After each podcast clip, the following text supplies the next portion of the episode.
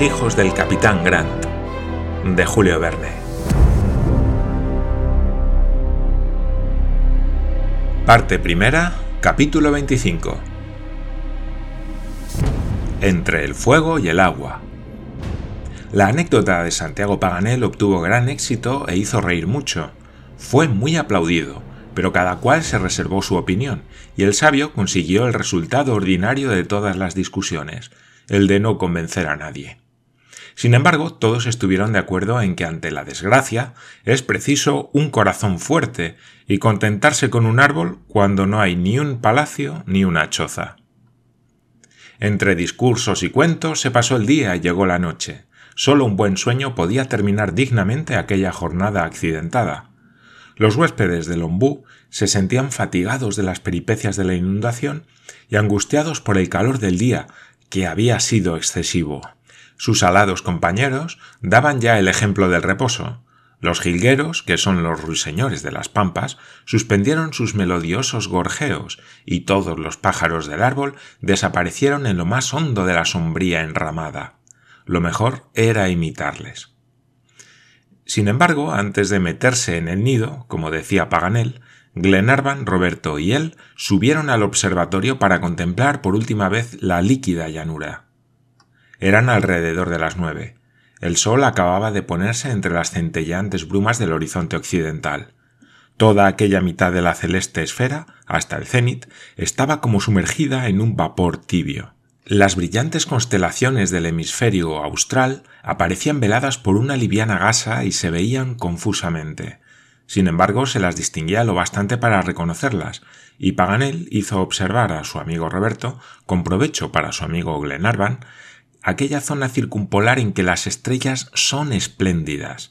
Le mostró, entre otras, la Cruz del Sur, grupo de cuatro estrellas de primera y segunda magnitud dispuestas en figura de rombo casi a la altura del polo. El Centauro, en que brilla la estrella que más cerca está de la Tierra, pues no dista de ella más que ocho mil millones de leguas. Las nubes de Magallanes, dos grandes nebulosas de las cuales la mayor cubre un espacio doscientas veces mayor que la superficie aparente de la Luna, y por último, el agujero negro, en que parece faltar completamente la sustancia estelar. Con mucho sentimiento del sabio, Orión, que es visible desde los dos hemisferios, no aparecía aún, pero Paganel dio a conocer a sus discípulos una particularidad curiosa de la cosmografía patagona. A los ojos de los poéticos indios, Orión representa un inmenso lazo y tres bolas lanzadas por la mano del cazador que recorre las celestiales praderas. Todas aquellas constelaciones, reflejadas en el espejo de las aguas, provocaban el encanto de las miradas, creando en torno a ellas un doble cielo. Mientras así discurría el sabio Paganel, todo el horizonte del este tomaba un aspecto tempestuoso. Un nubarrón denso y oscuro, perfectamente determinado, subía poco a poco apagando las estrellas. Aquella nube, de apariencia siniestra, invadió muy pronto la mitad de la bóveda que tendía a encapotar completamente. Su fuerza motriz debía residir en ella misma, pues no se percibía ni un solo soplo de aire. Las capas atmosféricas conservaban una calma absoluta. Ni una hoja se movía en el árbol, ni una arruga aparecía en la superficie de las aguas. Parecía que faltaba hasta el aire, como si una inmensa máquina neumática lo hubiera enrarecido. Saturaba la atmósfera una electricidad de alta tensión, que todos los seres vivos sentían correr a lo largo de sus nervios. Los efluvios eléctricos impresionaron vivamente a Glenarvan, Paganel y Roberto. Va a haber tempestad, dijo Paganel. ¿Tienes miedo a los truenos? preguntó Glenarvan a Roberto. Ninguno, milord, respondió el joven. Tanto mejor, porque la tormenta no está lejos. Y será fuerte, añadió Paganel, si hemos de juzgar por el estado de la atmósfera. No es la tormenta lo que temo, dijo Glenarvan, sino los torrentes de agua de que vendrá acompañada. Nos vamos a calar hasta la médula. Decid lo que se os antoje, Paganel, pero a un hombre no le basta un nido, y bien a pesar vuestro vais a convenceros por experiencia propia. Pero con filosofía, respondió el sabio. La filosofía no impedirá que nos mojemos. Pero nos armará de resignación. En fin, dijo Glenarvan, reunámonos con nuestros amigos y aconsejémosles que se envuelvan lo mejor que puedan en su filosofía y en sus ponchos, y sobre todo que hagan buena provisión de paciencia, porque van a necesitarla toda. Glenarvan dirigió la última mirada a aquel cielo amenazador, ya entonces enteramente encapotado. Solo hacia poniente una faja indecisa se iluminaba con los resplandores crepusculares tomó el agua en un matiz sombrío y parecía una nube inferior próxima a confundirse con los pesados vapores. Ni siquiera era visible la sombra. No llegaba a los ojos ni a los oídos sensaciones de luz ni rumor alguno. El silencio era tan profundo como la oscuridad.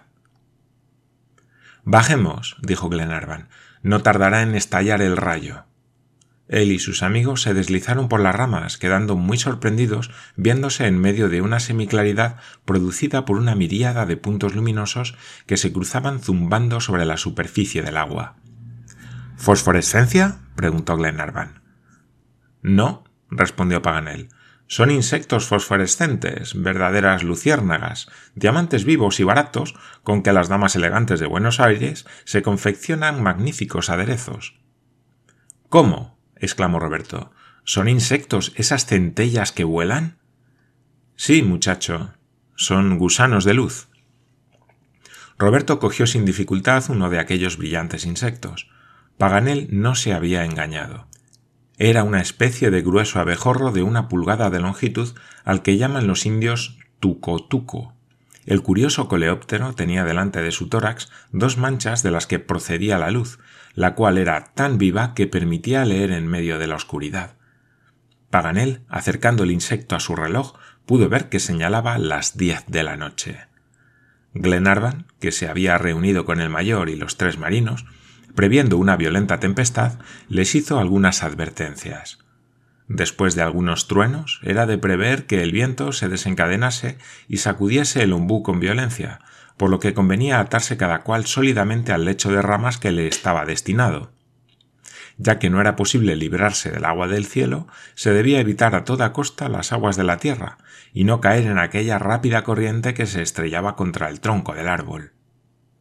Todos se desearon una buena noche sin que nadie la esperase.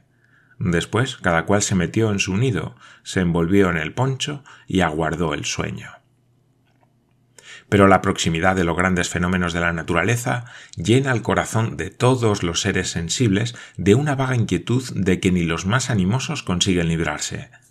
Los huéspedes del ombú, agitados, oprimidos, no pudieron cerrar los ojos, y despiertos estaban todos cuando retumbó el primer trueno. Este se dejó oír poco antes de las once como un rumor lejano. Glenarvan avanzó hasta la extremidad de la rama horizontal y se aventuró a sacar la cabeza fuera del follaje. El fondo negro del cielo ostentaba ya incisiones vivas y brillantes que las aguas del lago reverberaban con nitidez.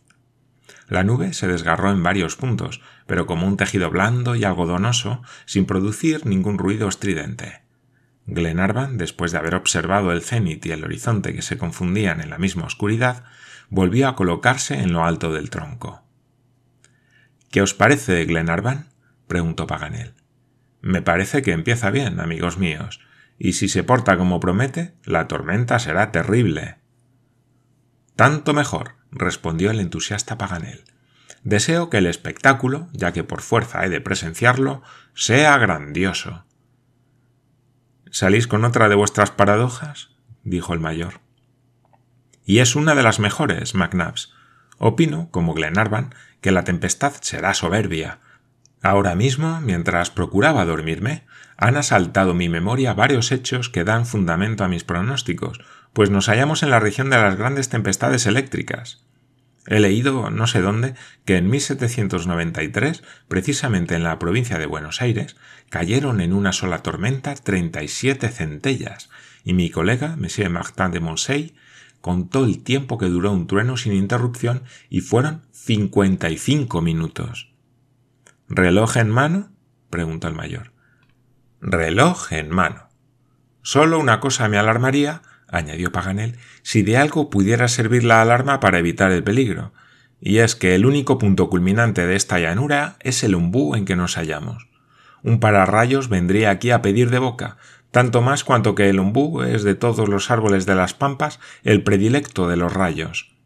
Y además, amigos míos, ninguno de vosotros ignora que los sabios aconsejan no cobijarse bajo los árboles durante las tempestades. ¿Sabéis, dijo el mayor, que en este momento la recomendación es oportuna? Preciso es confesar, Paganel, añadió Glenarvan, que escogéis bien la ocasión para contarnos esas cosas tan tranquilizadoras. Bah, replicó Paganel, todas las ocasiones son buenas para instruirse. Ah, ya apareció aquello.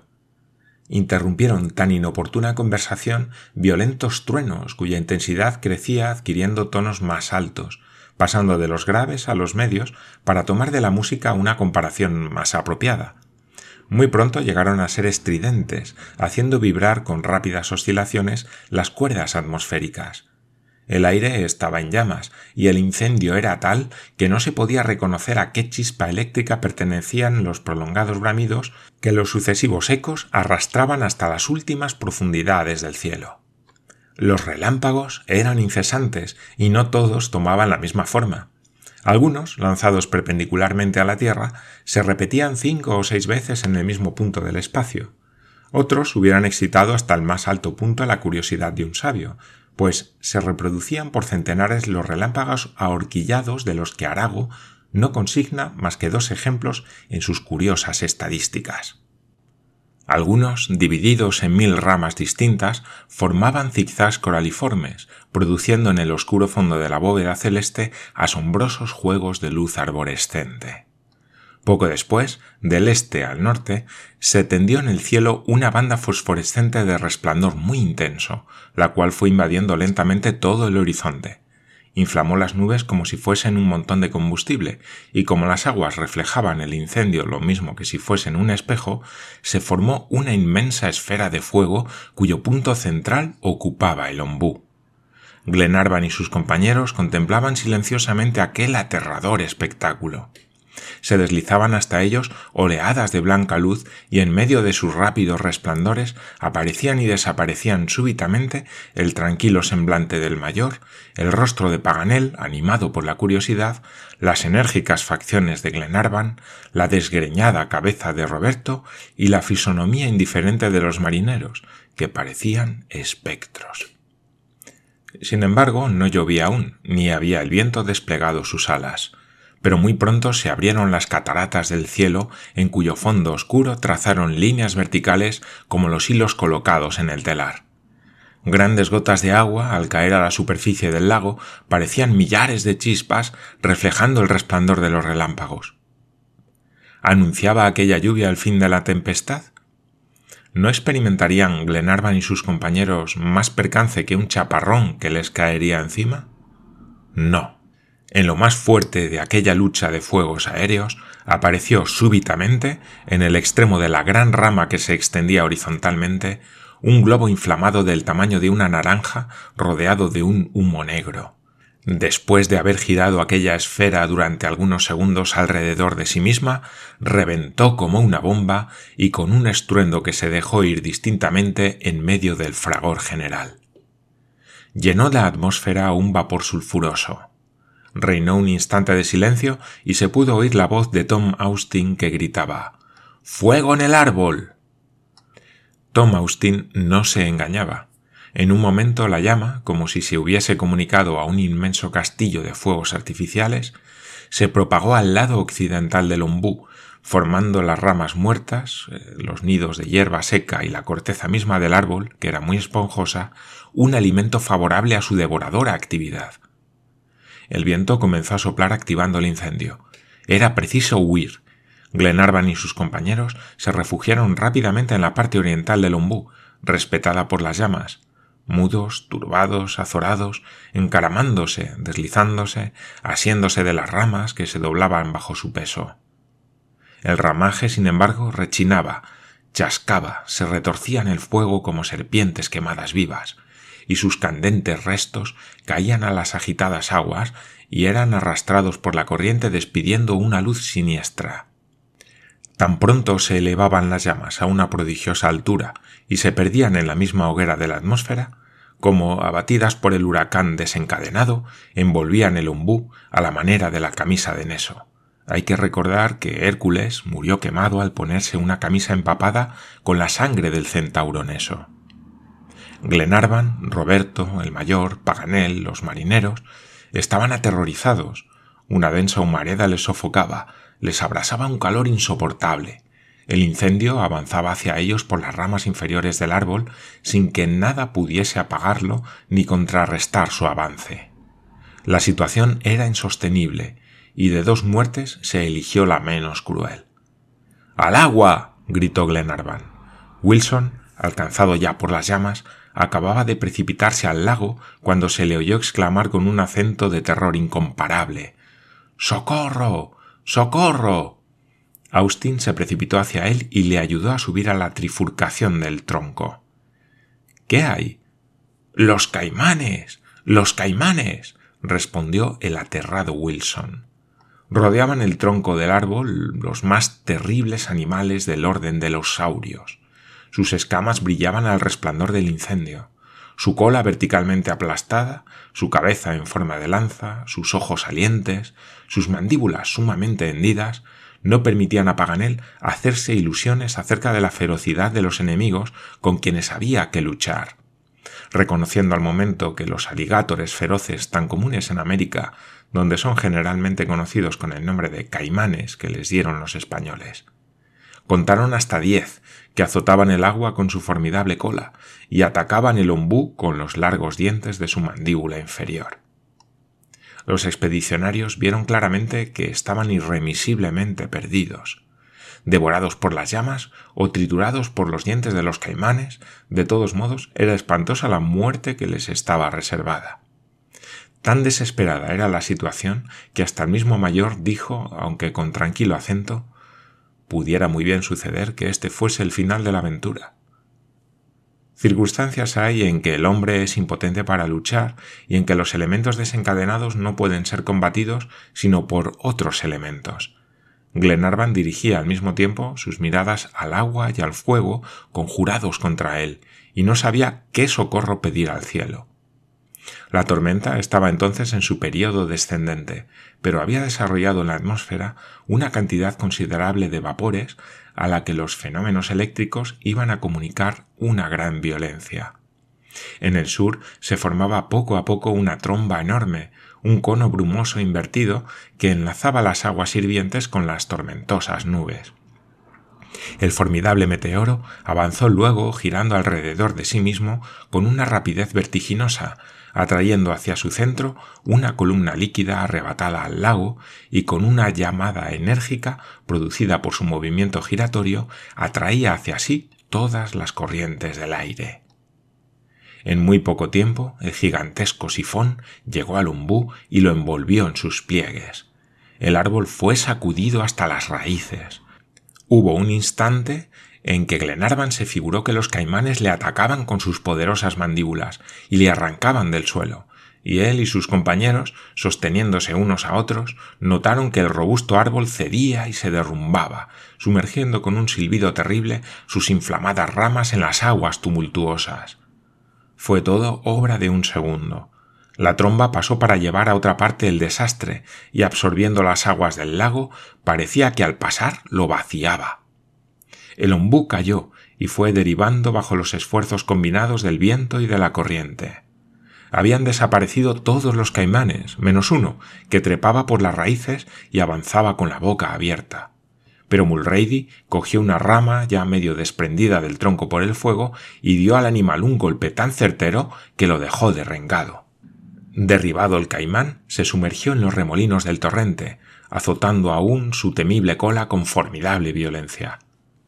Glenarvan y sus compañeros, libres ya de aquellos voraces saurios, treparon a las ramas colocadas a barlovento del incendio, mientras el ombú, cuyas ramas tomaban del soplo del huracán la forma de velas candentes, se deslizaba como un brulote ardiente entre las sombras de la noche.